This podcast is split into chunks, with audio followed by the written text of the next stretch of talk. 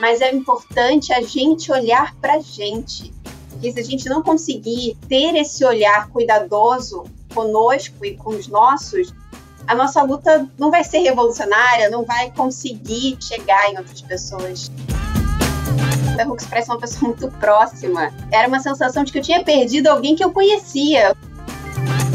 A Bell Hooks estabelece que o amor é fundamental para nossa vida como povo, a população negra foi muito relegada do amor. E aqui eu nem estou falando só do amor romântico. A Hooks, quando fala de amor, ela traz as experiências da escravidão, ela traz experiências de amor dentro da casa das pessoas. As nossas terapeutas que, coitadas, é mais uma sessão que essa menina não entendeu que ela é sim capaz. Oxum, antes de dar banho nos filhos, ela lava suas próprias joias. Assim, eu sou mãe, mas eu também sou uma mulher, eu também tenho que olhar para mim. Eu não, não é que eu vou tratá-los. Precisa ser uma coisa ou outra, que é muito essa perspectiva branca, ocidental. Olá, eu sou a Kenia Sade e você está ouvindo Tona Trace, podcast da Trace Brasil, multiplataforma dedicada ao melhor da cultura afro-urbana do Brasil e do mundo. Aqui a gente se conecta com arte, música, histórias transformadoras e também cruza as fronteiras e dialoga com as diásporas africanas. Então vem comigo que o Tona Trace começou. começou.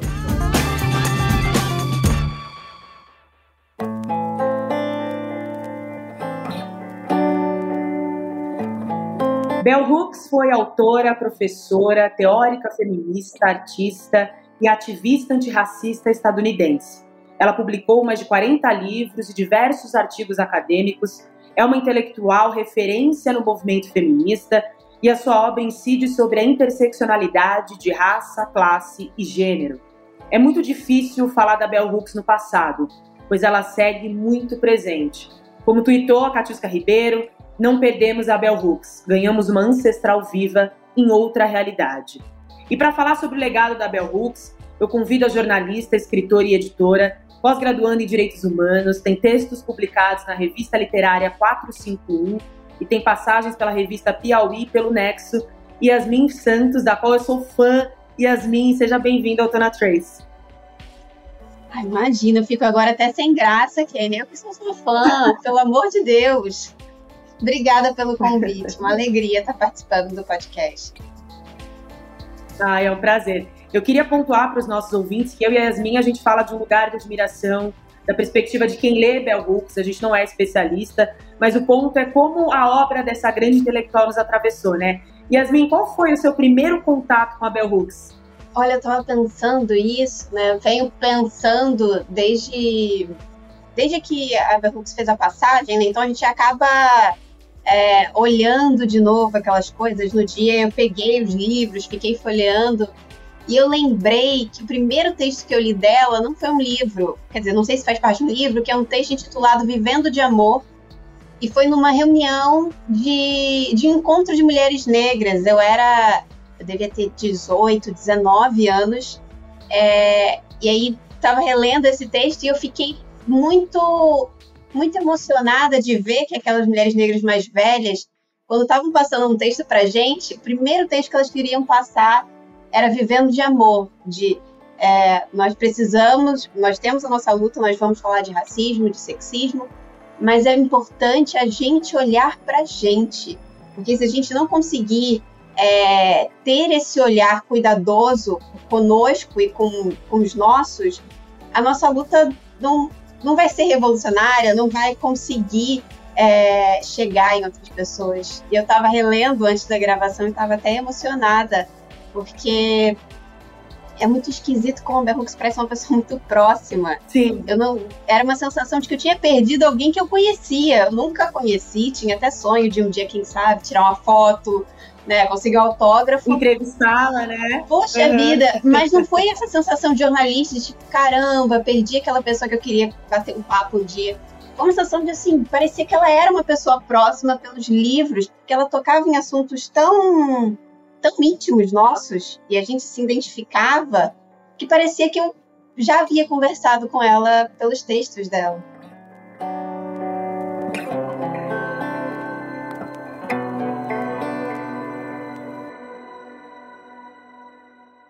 Não tem como falar de amor sem falar de Bell Hooks, né? Eu queria trazer também a minha história, porque foi muito engraçado a minha relação com a Bell Hooks.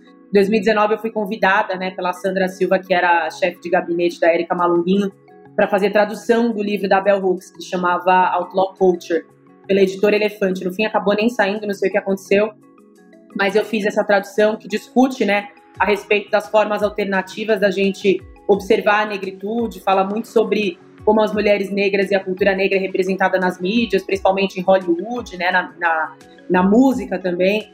É um ensaio crítico, né? E é muito interessante porque ali naquele livro eu, eu fiquei imersa em tudo que a Bell fala, porque ela traz capítulos que ela fala de feminismo, outros capítulos que ela analisa essa situação das mulheres negras. Tem um lá que ela fala do guarda-costas, do papel da Whitney Houston, né? E de outras atrizes negras que tinham protagonismo, mas nunca tinham um final feliz. Enfim, Bell Hooks era uma mulher brilhante. E eu tinha também essa mesma sensação que você, Yasmin, de me sentir íntima da Bell Hooks, né? Que ela trazia à tona ali o não dito muitas vezes, né? E o amor, que é uma pauta para nós mulheres negras, uma pauta tão sensível. E ela trouxe mostrando que o amor é revolucionário, né? Que o amor, no fim das contas, é o que vai nos salvar. Como que você vê essa relação da Bell Hooks e das afetividades, é, sobretudo em relação às mulheres negras, Yasmin? A gente que é tão preterida socialmente, né? Eu acho que, além de revolucionário, a Bell Hooks é, estabelece que o amor é fundamental para a nossa luta é, como mulheres, mas não só para nossa luta, mas para nossa vida, né? assim, como povo, a população negra foi muito relegada do amor. E aqui nem estou falando só do amor romântico, que a gente tem essa experiência também, eu estou falando do amor de forma geral, nesse. É, a, a quando fala de amor, ela traz as experiências da escravidão, ela traz experiências de amor dentro da, da casa das pessoas, né, na família, então amor de mãe com filho. Ela analisa isso e às vezes as violências que nós sofremos nas ruas a gente acaba levando para casa e entendendo que a gente tem que criar crianças é, de uma forma dura, porque ela precisa entender que a realidade é cruel. É, não que eu acho que a gente tem que criar as crianças é, de, no mundo fantástico e que, ela não, que elas não saibam que o racismo existe. Mas isso não quer dizer que elas não precisem de amor. É, é fundamental, porque é o que diferencia a nossa vida, uma vida plena, de uma sobrevivência. Muito se fala né, de mulheres negras é, resistindo, de mulheres negras sobrevivendo, e nós fazemos isso, fazemos isso muito bem há séculos, mas nós somos mais do que isso. Né? Tem um, um trecho naquele livro Raça e Representação, Olhares Negros, Raça e Representação da Bell Hooks, que ela fala que é importante a gente chegar é, nesse ponto, assim, beleza, resistimos, mas e agora? O que, que nós vamos fazer a partir disso? O que, que eu posso criar a partir disso? porque eu ainda sou um sujeito e eu quero ser outro. Eu não quero só resistir, eu não quero só sobreviver, né? Eu quero mais. Eu acho que isso é, nossa, isso é muito revolucionário porque a gente foi acostumado a se contentar, quer dizer, a gente foi ensinado assim, não necessariamente pelos nossos pais, mas pela sociedade, a se contentar com pouco, com o mínimo.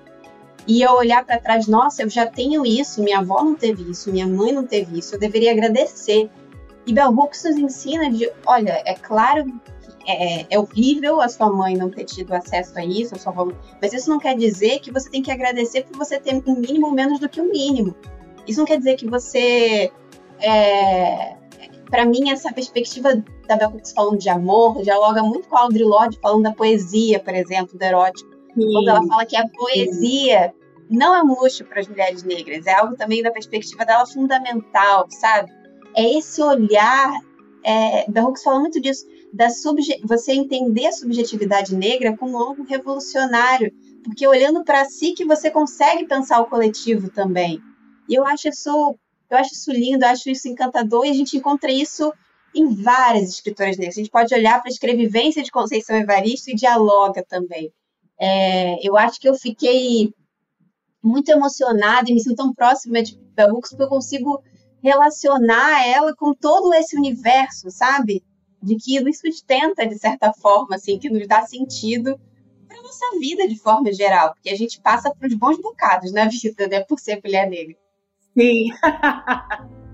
Sim, inclusive Bell Hooks foi cantada, né, no último álbum de da Lué de Luna, né, que ela fala e eu não sou uma mulher, que ela se inspirou também muito nos textos da Bell Hooks, ou seja, a Bell Hooks está inserida em tudo. Maravilhoso esse álbum. Maravilhoso, né? Forte também. Sim, a, a Lued traz várias referências, né? Nina Simone, ela traz a Conceição também para ler o poema. Ah, é lindo, eu amo. É lindo, eu amo também. Foi muito legal que a gente estava falando dessa maneira como a Bell Hooks trabalha o amor, porque é isso, é para além do amor romântico, né? O amor dela não é só um sentimento, é mais uma ação. Até teve uma frase dela que eu separei porque eu acho muito emblemática, que é o poder transformador do amor é um fundamento de toda uma mudança social significativa. Sem amor, nossas vidas são sem significado. Né? O quanto a obra da Bell Hooks te atravessou em relação à sua trajetória, à sua carreira, porque além de você ser jornalista, Yasmin, você também é escritora, editora. Conta um pouquinho pra gente. Olha, eu acho que a Bell Hooks ela aparece muito nessa perspectiva pessoal, assim, de, é um processo, né? Desde que eu entro em contato com Bell Hooks, e ela fala que o amor é a gente aceitar o amor, né? Entender a importância do amor nas nossas vidas não é uma coisa. Entendi, amanhã já sou uma nova pessoa, né? Você começa a toda hora se desconstruir, você fala. É, é, tem um trecho de alguma coisa que ela fala que quando ela se olhava no espelho, ela não estava ela não estava se observando, ela estava inspecionando, procurando críticas no rosto dela, no corpo dela, é uma coisa que a sociedade fazia com ela, que ela aprendeu que a família, os pais, os irmãos faziam entre si. Não tinha esse olhar do cuidado com, com ela mesma. É, eu acho que a Bell Hooks trazendo essas análises, é, dialogando diversos escritores, quando ela está fazendo reflexões sobre não só sobre amor, mas sobre cultura e representação, como você bem trouxe, né? Que ela já ali sai da Bell Hooks que ela fala é, desde analisando o Lemonade da Beyoncé, analisando a Madonna nos anos 80, ela é muito versátil nesse Sim. sentido. Ela não tem essa coisa da academia de hum, vou ficar só aqui no erudito, não, é ela vai em muitos lugares. Inclusive, inclusive ela foi criticada, né? Porque diziam que ela não era acadêmico bastante, né? Ela sofreu diversas críticas. Isso aí é, é a trajetória das mulheres negras, né? Qual mulher negra que não foi subestimada sim, sim. Do, do, do no, na sua profissão? Então, é, é, é isso, ela trabalha. Você levar, né? A Bell Hooks, ela tem um conceito que ela fala a subjetividade radical das mulheres negras. Você levar isso para uma academia que pensa é, num modelo de ciência muito baseado numa objetividade, numa imparcialidade que não existe, o modelo de ciência lá criado, sei lá, nos, nos, nos séculos XVI, XV, é, que foi criado por homens brancos numa outra época, é uma, é uma objetividade, é, hoje a gente tem teóricas que falam isso, é uma objetividade que é branca, que é racista, que é machista, porque parte desse lugar, o que você fala se a gente pega o jornalismo como, por exemplo, o que é considerado imparcialidade no jornalismo, é, às vezes você falar que algo é racista, para eles isso é você ser parcial. Quando a gente, quando a gente conversa sobre jornalismo, a gente tem que considerar que a profissão de jornalista é baseada na Declaração de Universal dos Direitos Humanos, está lá no nosso código de ética. Então, é você denunciar o racismo, isso não é ser ativista, ser parcial. É parte da nossa. O racismo é algo que está na construção da sociedade, né? É algo estrutural. Então, acho que a Bell Hooks, ela é, a Bell Hooks é genial, completamente, e ela provoca muito a academia nesse sentido. Ela tem mais de 40 livros publicados, e ela consegue unir muito bem perspectivas pessoais com coletivo, e ela estimula outras mulheres negras, outras pessoas negras a fazerem isso. E isso para uma academia é, que você só tem que olhar o outro e olhar o outro como objeto, e que está acostumada a ver mulheres negras como objetos e não como sujeitos de suas próprias histórias, tem até um texto dela que ela fala, é, é no, acho que é Mulheres Negras, nos tornamos sujeitas, e é nos tornamos sujeitas pela luta, pelo, pelo contato com outras mulheres negras, por compartilhar nossas histórias, por entender nossas histórias. É, e é um ambiente que não estava preparado para isso, né?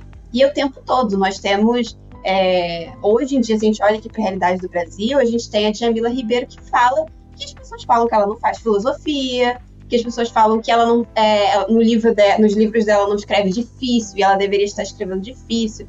Tem muitos academicismos, né? E a gente sabe, como mulher negra, a gente vai ser atacada das mais diversas formas, infelizmente, mas é importante, e Bell Hooks ensina isso, que a gente tem que manter o nosso foco, né? Tem críticas não tem, não, tem coisas que não são críticas, são ataques. Tem coisas que são, são, são críticas. Uhum. É. E tem coisas que são críticas e a gente também precisa aprender a lidar um pouco com a crítica. Porque a gente, como mulher negra, a gente não sabe lidar muito, porque a gente sofre muitos ataques. Mas é. Assim como Bell Hooks foi lá e criticou publicamente a Beyoncé, uma crítica embasada, né, no, quando ela publicou um artigo sobre Lemonade, faz a análise dela de uma pessoa que analisa cultura e comunicação é, nós podemos ter esse espaço também, mas nós sempre ficamos, eu pelo menos pessoalmente fico muito preocupada em como fazer uma crítica, embora uma crítica super respeitosa a pessoas negras, mas a gente sabe que às vezes pessoas brancas é, se usam disso para dizer que os negros não se unem, que uns estão contra os outros. Então a gente fica socialmente num contexto muito difícil de estabelecer isso.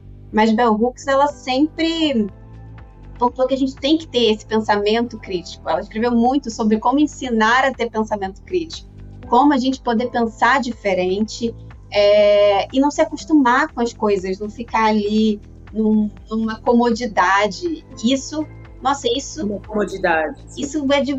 Olha, eu acho, assim, além da genialidade, Bell tem uma generosidade com a gente que é que é muito bonito. É lindo, é lindo e é lindo te ouvir falar também. Para quem não tá vendo aí de casa, os olhos da Yasmin até brilham, assim, ela falando da Bell Hooks.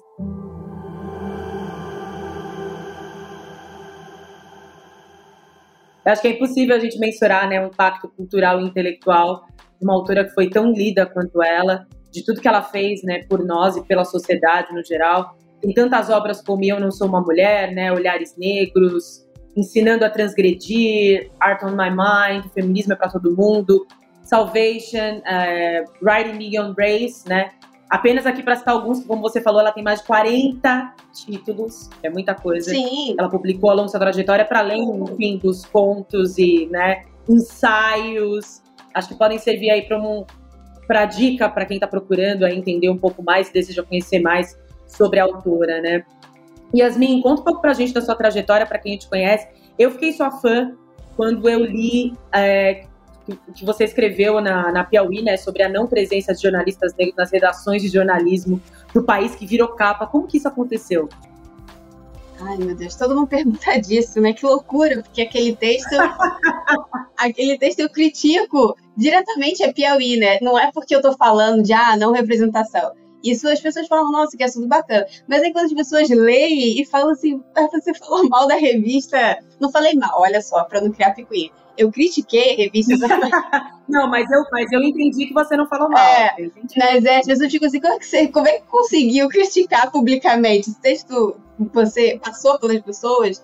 Sim, é, e eu quando você fez a pergunta, acontece um pouco de das pessoas me perguntarem, eu vou falando, ainda mais que eu tô falando de Bell Hooks, tô falando de mulheres negras que me inspiram. E aí eu me emociono, às vezes eu perco um pouco o fio da meada, mas enquanto você ia falando, eu lembrei justamente desse texto, porque eu acho que tem uma influência ali, mesmo que indireta da Bell Hooks, mas é isso, são muitas vozes de mulheres negras que me formaram, assim, a, a jornalista que eu sou hoje, são de intelectuais negras, são de mulheres negras que me formaram na minha família, na minha escola, né, desde que eu era criança. É, e sou muito grata a todas essas mulheres negras que, que me criaram como pessoa. É, mas é, eu acho que tem uma influência muito grande porque é um texto é um texto coletivo, né? Pensando que eu estou falando de um assunto que interessa a sociedade, que é essa não representatividade de, de, jornalistas negros, né? A ausência no mercado de trabalho, mas eu parto da minha trajetória pessoal. E isso é uma coisa que a Bell Hooks faz muito bem. Não só a Bell Hooks, mas várias escritoras negras, né? Como eu estava falando antes, a Conceição traz isso, a importância da escrevivência para mulheres negras. E eu acho que foram elas que me, que me mostraram que contar a minha história, às vezes, pode ser é, interessante para que as pessoas possam entender alguma coisa que eu quero dizer. Porque é, na própria Piauí, eu já li vários textos, tem muitos textos, às vezes, que são pessoais, assim, um tom pessoal. é, às vezes sobre luto, sobre diversos temas, não necessariamente temas muito sociais, assim, às vezes íntimos. E eu sempre vi esses textos publicados por pessoas brancas, eu adorava, eu adoro entrar nesse universo, assim, de textos íntimos, de entender, mesmo que não seja, pode ser um texto ficcional, mas entender, assim, a pessoa, é, né, sou apaixonada por literatura, e aí, quando chega a minha vez de escrever, e quando eu vendi a ideia na reunião de pauta, falaram: ah, mas você vai contar, no caso, sua trajetória, né? E aí eu fico meio assim, não, mas a minha trajetória não é trajetória de escrever, de escrever em, em texto, publicar, isso não é, não é comigo. É, não falei isso, mas ficou na minha cabeça, né? Porque eu também falei isso na reunião. Desafio, hein? É. Desafio. É. E aí falaram, não, inclusive acho que você tem que falar. É porque o que acontece? Vamos voltar um pouco mais. É, é assim, texto é baseado na minha, no meu TCC da faculdade, né? Então eu tinha acabado de. Não lembro se eu tinha acabado de escrever e estava esperando para defender, ou se já tinha defendido quando eu, quando eu vendi na reunião de pauta. Eu falei, nossa, você tem uma pesquisa, eu tinha entrevistado mais de 47, mais de 47, não, exatamente 47 jornalistas negros. Falaram, você tem uma pesquisa, é, acho que vale a pena escrever, essa, essa é uma ideia muito interessante, mas para ser diferente da pesquisa, porque não é um texto acadêmico, acho que como seria quase uma reportagem de como você chegou nessa pesquisa, quais foram suas impressões, né, durante o caminho. E, e acho que vale a pena você falar daqui da Piauí já, porque, né, é sobre imprensa, você está trabalhando na imprensa, eu acho que tem alguma relação. E tinha, porque esse texto, é, o, tema do TCC começa a nascer quando eu entro na Piauí, quando eu, eu entro lá como estagiária em março de 2018, e pouco tempo depois eu descubro que eu era é, a segunda mulher negra, a segunda mulher negra, não, a segunda pessoa negra a ser contratada e a primeira mulher negra. E eu tinha um sonho naquela época, assim, sonho desde a faculdade, de trabalhar na Piauí. Aquilo mexeu muito comigo. De a Piauí, a, o prédio fica na em Ipanema, né? Ipanema, Leblon, Lagoa, né? Zona Sul Carioca. É, tudo, to... Um dos metros quadrados mais caros do Rio de Janeiro. Exatamente. Todo esse universo ali, a chegada nesse universo, mexia muito comigo, me deixava muito insegura. É... Não sei, ali foi um momento que eu senti muita raiva. Tem gente que fica muito feliz, assim, ah, eu sou a primeira, estou fazendo história. É... Mas eu ficava assim, sou muito jovem, não fiz quase nada para ser a primeira. É, e eu ficava pensando. É muito, é muito triste essa realidade, né? A gente se deparar com uma redação que tem mais de, sei lá, não sei quantos tinham na, na Piauí, mas eu trabalhei na redação do Jornal da Cultura, primeira edição. E também entre, sei lá, 70 profissionais, você ser uma das únicas pessoas, uma das únicas negras, é muito difícil, né? A gente saber que essa desigualdade ainda tá tão grande. Sim, é muito difícil. E eu ficava sempre muito nervosa, pensando o que, que eu podia fazer para mudar, né? No jornalismo a gente tem uma estrutura ainda muito de, a não ser para cargo de estágio, mas na maioria das vezes os cargos são de, por indicação. Então, as, os profissionais que são indicados nunca são profissionais negros, a não ser que você peça indicação para uma pessoa negra, porque aí normalmente. Exatamente. É, e parece que só pessoas negras conhecem pessoas negras, né? Parece que a lógica é essa. Eu fico, gente, que, gente, que país é esse? País é esse mais de metade da população são, são negros, e, e só assim. E se você não fala assim, quero contratar uma pessoa negra, se você estiver pedindo indicação de um professor de jornalismo na faculdade, raramente ele indica um aluno negro. Você tem que, você tem que falar exatamente, não, nós estamos querendo um profissional negro. Senão, nunca, nunca passa pela cabeça. É, e me perdi um pouco no que eu tava falando, mas isso acontece. Desculpa, porque eu sou meio perdida. Não, tá tudo bem. Você tava, você tava falando, é, e aí eu perguntei o quanto também esse texto é, conversa com a Bell Hooks e o quanto isso mudou a sua vida, porque viralizou, tá? Eu lembro que todo mundo compartilhando o seu nome em todos os lugares. Como foi isso para você? Você sabia que ele causaria esse incômodo na sociedade e dentro do jornalismo? Porque eu senti que depois de 2020, com tudo que aconteceu pós George Floyd, houve essa discussão, mas você antecedeu isso, né? É, o texto foi publicado em outubro de 2019. É... Não, eu não esperava, né? Essa repercussão, não. Eu esperava. Eu, eu tava com medo, assim, ainda mais quando, como eu tava expondo a minha história. Eu exponho ali como eu me sentia, né? Eu tinha medo de ser ridicularizada, porque a gente sabe que infelizmente acontece isso, né? Tem essa coisa de, de mimimi, de, vitima, de vitimização. Então eu achava que podiam ter pessoas brancas que iam olhar e falar: nossa, essa garota tem. 2019 eu tinha 21 anos. E alguém ia virar e falar assim: essa garota tem 21 anos, tá querendo é, dar sermão em mim, que tenho, sei lá, 40 anos de carreira no jornalismo, que ela pensa que é. Eu pensava um pouco isso. Tentei não deixar essas vozes assim falarem muito alto na minha cabeça. É, e quando eu escrevi o texto, eu tentava fazer com que esse texto fosse. É, tanto que pessoas negras pudessem se identificar com a minha história, com a minha experiência, porque é isso, para fazer o trabalho, como eu vi muitas pessoas negras, eu sabia que tinham experiências minhas que eram parecidas com as de outras pessoas. Sim. Né? Para além das pessoas que eu entrevistei, eu também ficava conversando com os meus colegas da, de sala, assim, da faculdade, para para ficar trocando experiências, como eles se sentiam nas redações, né? Eu digo que meu TCC ele nasce numa mesa de bar, assim, que era desabafo de três jornalistas negros é, comentando o que acontecia nas, em cada uma das suas redações. Não, e eu, e eu me identifiquei muito com o seu texto. Eu me vi ali, foi muito importante para todos nós. Ai, obrigada. E eu, eu acho que eu fico muito. Eu me sinto muito mais tocada quando eu recebo esses relatos, assim, de de pessoas negras que se sentiram tocadas e, e, passa um pouco, ultrapassa a, a, bolha do jornalismo. Teve gente que era advogado, gente de outras áreas e falava, nossa, eu me sinto exatamente assim, que era uma coisa também que eu não esperava. E tinha também um outro ponto era como eu sabia que a Piauí era é um veículo é, que é consumido por um público de classe média alta, né, um público mais elitizado, eu ficava pensando como eu vou convencer essas pessoas. A começar pelo valor da revista, né, que na época já custava quase 20 reais, a começar pelo valor da revista. Sim. E dos textos muito rebuscados, quem tem acesso, né? Exatamente. Não, eu tinha. Meu choque na teoria é exatamente o tipo de conteúdo que eu gosto de ler e tal, mas o choque é caramba, eu vou falar de experiências de pessoas negras, mas quem vai me ler não são pessoas negras como eu faço com que essas pessoas se identifiquem, mas como eu faço para não ficar repetitiva para outras pessoas negras é, que quiserem ler, assim. Eu não esperava que fosse furar a bolha da própria Piauí, porque chegou em muitas pessoas negras que nem conheciam a revista, é, ou que conheciam, mas não fazia muito estilo delas.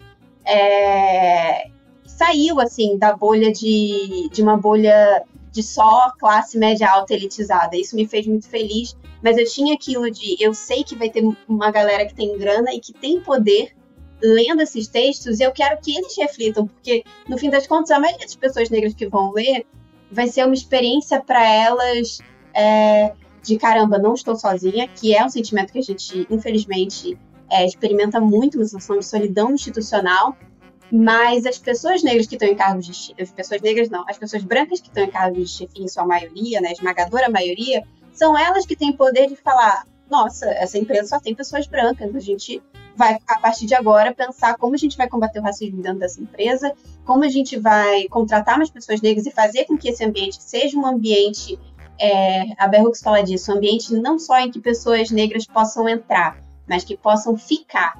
Porque muitas vezes a gente entra e a gente se sente, a gente não se sente bem-vindo ali, é, mesmo quando não não se sente pertencente, né? Exatamente, mesmo quando não tem casos assim é, muito muito brutais de racismo, tem umas microagressões que te destroem por dentro e que você não sabe nomear, você fica completamente perdido dentro daquele sentimento.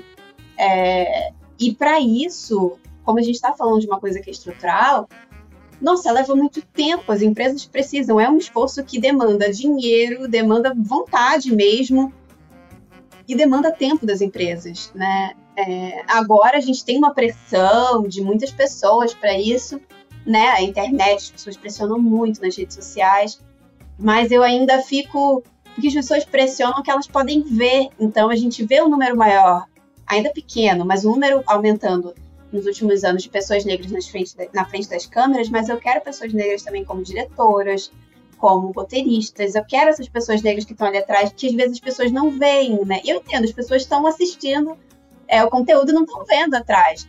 E às vezes eu acho que tem empresas que se que entendem que por marketing é bom ter pessoas negras, mas elas esquecem que a gente está reivindicando não é só essa coisa superficial, não é só o tokenismo. A gente quer tudo, a gente quer pessoas negras em todos os lugares, né? Contando histórias, a sua história com novos olhares, é, dando novos ares para o mercado cultural de forma geral, porque a gente tem muito. É, a população negra, de forma geral, é de uma inventividade, de uma criatividade que é muito subestimada, muito infantilizada, às vezes, também no Brasil.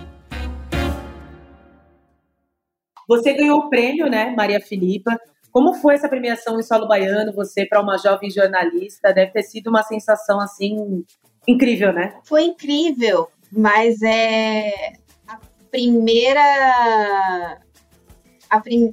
primeira coisa quando a assessoria da, da Câmara entrou em contato comigo foi primeiro achei que era um trote, obviamente. E aí eu comecei a stalkear o, o contato daquelas pessoas para ver se elas trabalhavam na Câmara Municipal de Salvador mesmo. E aí depois eu comecei. Eu fiquei assim, meio entrei em parafusa, entrei em contato com outras jornalistas negras e falei. É, porque a pergunta assim, você aceita esse prêmio, né? Você quer ir? Porque eu posso falar, não, não aceito esse prêmio, não quero mas aí eu. Ah, você pode recusar? Você pode recusar Posso. a premiação? Ah, é, a assessora chegou e falou assim: olha, você foi indicada, a gente está muito feliz, queria muito que você participasse. É um prêmio que anualmente premia mulheres negras. Acho que antigamente era só de Salvador, né? Que já está na sua 12 edição, 13, não lembro muito bem.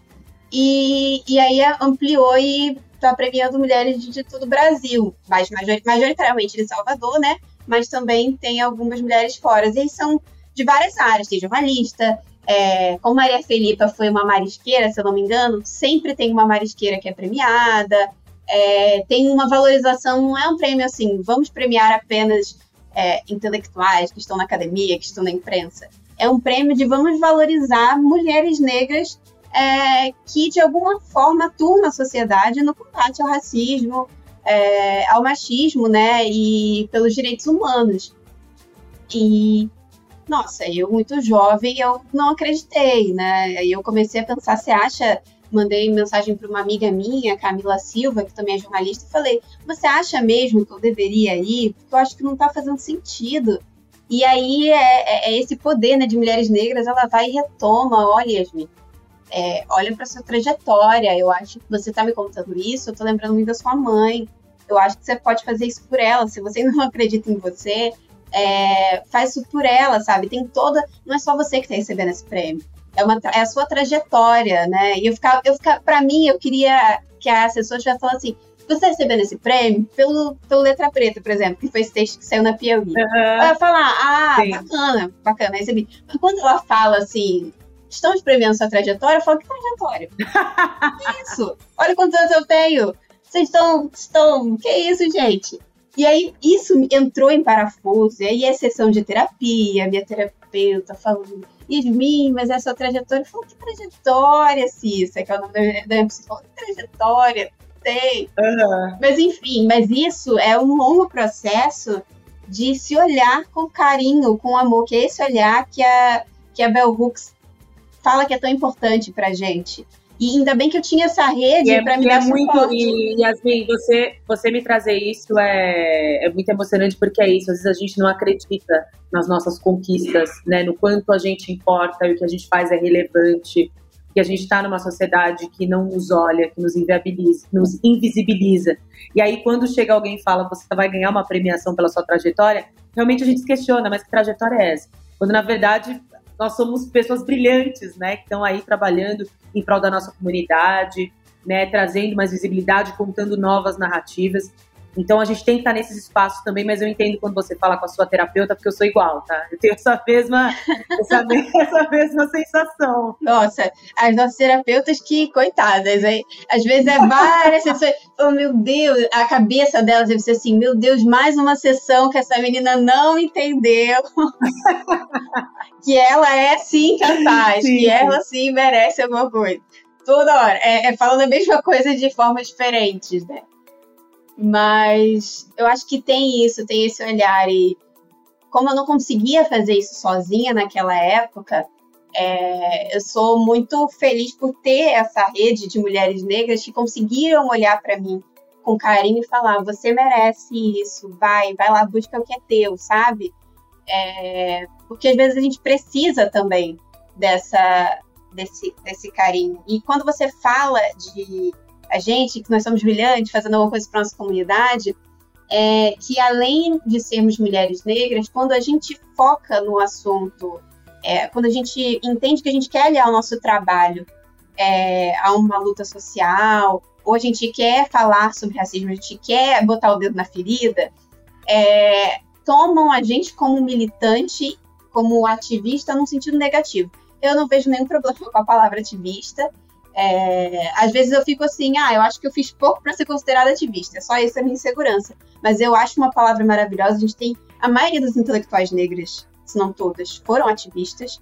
É, e eu não vejo nenhum problema, mas nessa lógica branca de que tem que separar, como se fosse possível separar o, o pessoal do profissional, toda essa lógica separatista que em muitas filosofias africanas, inclusive, não existe, porque a gente sabe que nós somos um só, mente e corpo tão unidos, né? Tem essa coisa, razão e emoção acabam se, se unindo também, um interferindo no outro é, que acabam menosprezando. Então, ah, essa pessoa é negra, se fala de racismo, ela é autorreferente, ela é, tem uma coisa narcísica.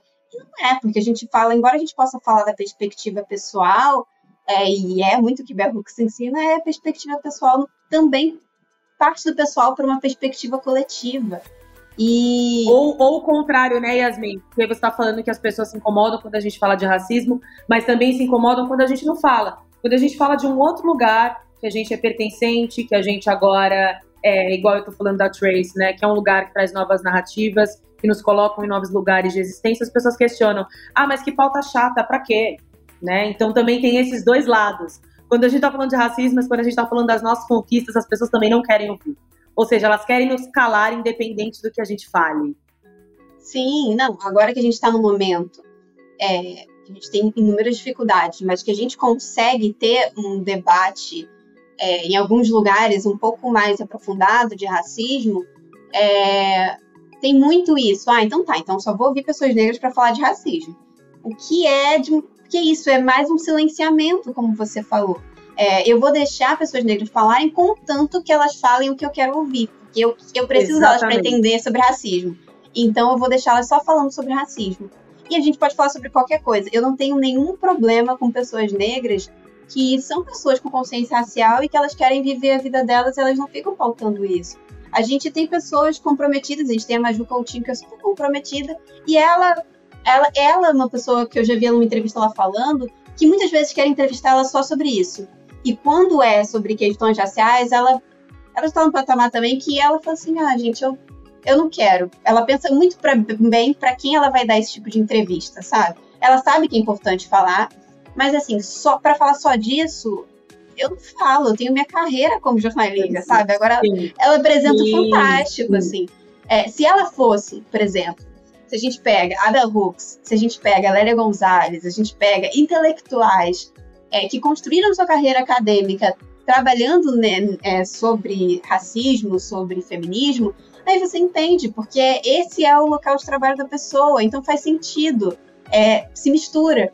Mas, por exemplo, a carreira da Maju Coutinho, é claro que ela fez matérias que falavam de racismo, a carreira dela é sobre outra coisa. É uma entrevista que você tem que pensar sobre jornalismo, sobre várias outras coisas. Exatamente. Uhum. E colocam é isso, a gente é nessa isso. caixinha. É, é horrível. E a gente tem uma. Sei lá.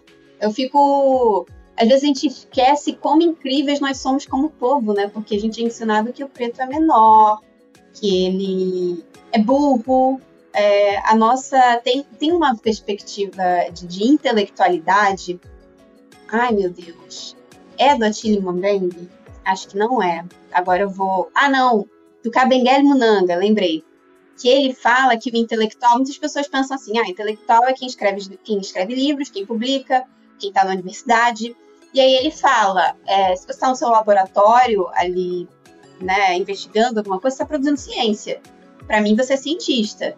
Mas é intelectual é quem atua diretamente na sociedade. Se você está no seu laboratório e só está se preocupando com isso, você não está se preocupando como isso interfere na sociedade, qual é o impacto, é, qual a relação do seu trabalho com isso, então você não é intelectual, porque você não reflete sobre a sociedade. Você pode ser, não é isso que fica parecendo uma coisa muito de quem é de humanas. Você pode ser físico, mas você tem que se preocupar com o social também.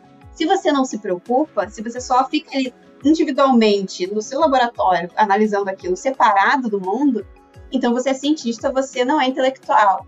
E aí isso é uma perspectiva que você leva, se você pensa em mulheres negras que podem, como a Carolina Maria de Jesus, que não teve uma formação, hoje ela é doutora honoris causa, mas que não, não frequentou uma universidade, é, teve apenas dois anos de estudo e ela não pode ser considerada intelectual, por exemplo, o quanto que Carolina refletiu sobre o Brasil, sobre a pobreza, sobre a miséria, Nossa, sobre a é tão atual, dele. né? Eu fui na eu fui na exposição dela agora no Moreira Salles. É impressionante o quanto é atual o discurso sobre a fome, sobre a miséria, sobre a situação do Brasil, né? O quanto a gente retrocedeu nesse governo é, é impressionante. A Maria Carolina de Jesus é super atual. Sim, e é uma coisa que Carolina, enfim, eu tinha escrito uma matéria sobre a Carolina para aquela revista 451, é, e aí eu entrei assim, em biografia de Carolina, li a, a, nova, a nova edição de Casa de Alvenaria, encontrei Quarto de Despejo, e você olha essa escritora é, que não ficou esquecida, ela sempre esteve viva nos movimentos negros, no rap, nos slams, foi um nome que nunca se perdeu, né? Isso, isso é, assim, os movimentos negros, eles mantêm os nossos muito vivos. Nós temos isso, isso é, é, é, é muito importante. Carolina foi uma escritora que ultrapassou, assim, estava no mainstream, né? Ela tem até hoje mais, estima-se, mais de um milhão de livros vendidos. É uma das escritoras mais vendidas, brasileiras mais vendidas no exterior. É, e ela não estava ali só naquela caixinha, não eram só pessoas negras que liam ali nos anos 60, quando ela lançou o Quarto de Despejo. Mas é, Carolina, quando sai da caixinha é, e ela quer escrever outras coisas, as pessoas não, já não querem ler Carolina, porque querem Carolina naquele lugar da miséria. Tem um pouco disso. E tem. É, e aí, depois que passam os anos, Carolina fica esquecida. Não porque Quarto de Despejo continua sendo um clássico em muitas escolas de São Paulo, continuava sendo um livro que estava ali nas prateleiras. Eu, infelizmente, não tive, só fui ter contato com Carolina na, na faculdade. Mas é, as outras mulheres negras, outras pessoas negras mantiveram Carolina. E Carolina tá ali na trajetória. Você vê a Eliane Dias, ela fala que foi quando ela leu o quarto de despejo que ela percebeu que ela queria estudar, aquilo mudou a vida dela, sabe? é como. Que ela, inclusive, encontrou no lixo o livro, hein? Ela encontrou o quarto de despejo no lixo. Sim, olha que significativo, porque Carolina catava papéis, né? Carolina. Catava papel, exatamente. Muitos dos escritos de Carolina. A gente tá pensando assim, caramba, a gente tá falando do legado da Bel Hooks e elas estão falando de Maria Carolina de Jesus, de Eliane Dias, de Lélia Gonzalez, mas eu acho que todas elas se encontram, né? Todas elas são mulheres negras, feministas, eu, eu tô achando isso maravilhoso, espetacular. Vamos continuar. Mas eu acho que, assim, nós mulheres negras em diáspora, a gente sempre dialoga em alguma perspectiva. Não é que nós estamos falando, talvez nós estejamos falando dos mesmos assuntos, mas nunca da mesma forma. E eu acho que tem essa complementariedade, sabe? Igual quando eu tava. Uma hora fui falar de amor de Bell Hooks, lembrei do, da poesia de Audre Lorde. Isso uhum. eu sempre leio mulheres negras assim, consonância, sabe? É, e é muito bonito, por exemplo, ler Patrícia Hill Collins, quando ela tem aquele aquela Pensamento Feminista Negro, que é uma obra assim. É, que é um estudo sobre o, o, o, feminismo negro, né? Então ela pega muitos autores negros, mas ver esse diálogo, eu acho que a gente que tem, infelizmente, essa síndrome do impostor, né? Que nos foi, nos foi imposta, é olhar e falar. Ali você, quando você lê essas mulheres, você fala assim: nosso povo tem uma genialidade que precede a gente. É, nós temos tanto, assim, é uma valorização pela ancestralidade, tem tanta coisa de valorizar não só o que são é, esses, como eu posso dizer, esses títulos que a Grada Quilomba até brinca que são títulos meio que fálicos de você ficar, ah, porque eu sou mestre nisso, eu sou doutor nisso, uhum. eu fiz isso, aquilo. É, mas valorizar o que a gente aprende no seio familiar, né? Falei de Conceição, a gente pode pegar a Eliana Alves Cruz, que também faz isso. É, aquele livro Água de Barrela dela, né? Isso é, por exemplo, a Eliana é ficcional, né? Não é nessa, nessa área do, da teoria.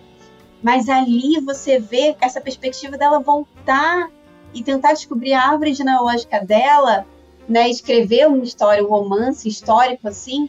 Você olha e você pensa no que se aprende dentro do próprio lar, Aí a gente volta para Hooks porque dentro do próprio lar tem muitos traumas ali, tem, tem às vezes falta de amor, mas tem esse amor também que a gente pode aprender a construir, aprender o que, quais são as nossas limitações.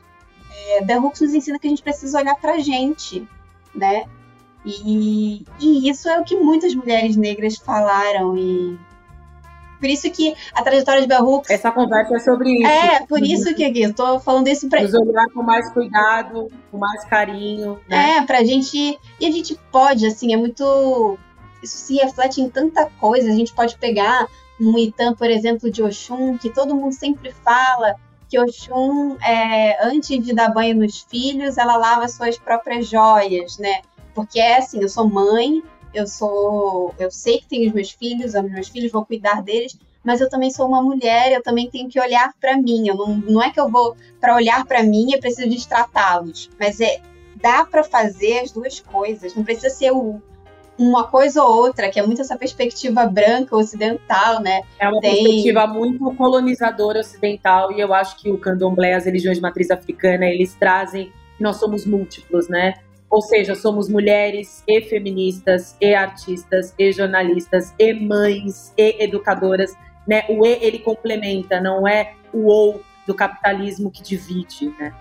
Sim, tem o, o Babalorixá Cid no, acho que é Cid Nogueira, mas espero que eu não esteja falando sobre o nome dele errado, mas acho que é assim, que ele fala que isso é a pedagogia das encruzilhadas, né? Ele fala isso, que essa perspectiva exatamente que você falou, não é, a gente não precisa ser só o ou, precisa ser o e. E eu, na minha sessão de terapia, muito nessa lógica branca, a gente acaba mesmo querendo ser, ah, mas eu não posso ser isso, porque isso é ou aquilo. Não, ser um monte de coisa. Eu sou Yasmin, eu sou jornalista, eu sou filha, eu sou tia, eu Ainda sou madrinha. Bem, somos muitas coisas, sim, sim.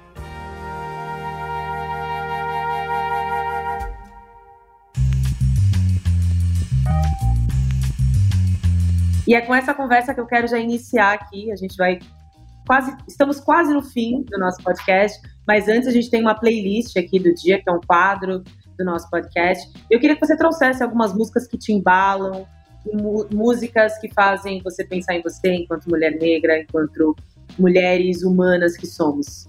Olha, um álbum que me tocou muito, é, que eu acho que tem tudo a ver com a conversa que a gente teve, você mesma trouxe isso, é o, é, o álbum da Lued, É Bom Mesmo Estar Debaixo d'Água, é esse o nome? Isso, bom mesmo estar debaixo d'água. Isso. Porque. Não pode falar muito, senão eu começo a cantar aqui. Uh, uh, uh. Ai, ai, nossa, e é tão lindo. Não é só as músicas, a melodia, a letra. Tem, tem o álbum visual também, né? Que ela fez. Ai, enfim, tudo muito lindo. E, e tinha lido na época. Eu trabalhava no Nexo, eu era editora, eu editei um, uma entrevista que o repórter fez com ela. Linda ela falando sobre o projeto, de como nasceu, assim. Mas é esse, isso é bacana porque como é um álbum sobre amor, que é algo que Bell Hooks fala tanto, eu acho que esse álbum, assim, e eu não sou muito de ouvir álbum, mas esse eu gosto de ouvir o álbum. Eu boto é como se fosse minha E ouvir na ordem, né? Porque álbum tem que Sim. ouvir na ordem, tem toda uma narrativa ali. Não, se for para ouvir o álbum, é na ordem. Se for para ouvir separado, aí é outra coisa. Aí é playlist, aí é a música individual. Sim, Mas sim. se for para ouvir o álbum, eu não vou desvirtuar a ordem, não. Só se eu ficar muito emocionado com a música específica e quiser repetir. Mas ainda assim, na ordem. É, deixa eu pensar aqui. Eu tenho ouvido muito a Jussara Marçal. Gosto muito, muito, muito dela. Sim, maravilhosa, gosto muito. É, esse novo álbum dela é ótimo, mas eu gosto muito daquele álbum que é um pouco mais antigo, que é o Padê. É...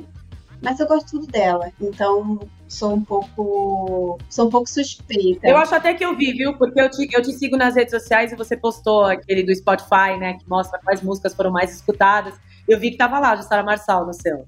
Acho que era esse tava, álbum. menina. E era esse álbum. Ai, eu amo, amo. Não sei. eu tenho ouvido muito isso. Que delícia, ótimas dicas. Eu, é, eu tô tentando trazer essas dicas que também não são muito óbvias, né? Porque eu, eu sou fã de Beyoncé, não sei se tu sabe disso, mas é pouco, pouco tempo comigo, rapidamente a pessoa Ó, descobre você vai falar. Se fala o nome Beyoncé, a pessoa citou, percebe. Você citou a Beyoncé três, quatro vezes, então a gente já sabe que você é bem fã. Não, mas eu tinha falado Beyoncé, fiquei naquele lugar, porque o, o artigo da, da Bell Hooks é crítico a Beyoncé, né? Então eu fiquei naquele lugar assim, não, só tô falando uma coisa que ela falou.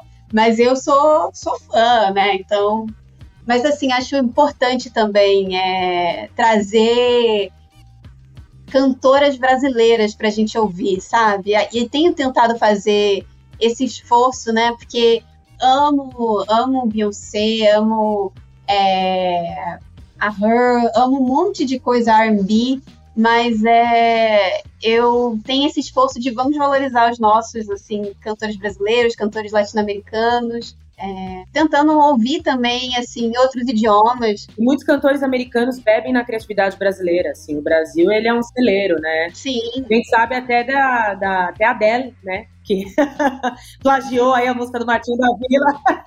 Ai, meu Deus. Mas é isso, todos bebendo na fonte da Deus música brasileira. É, os memes dessa história para vir, meu Deus, como eu ri, como eu ri. Maravilhoso. Não, é muito bom.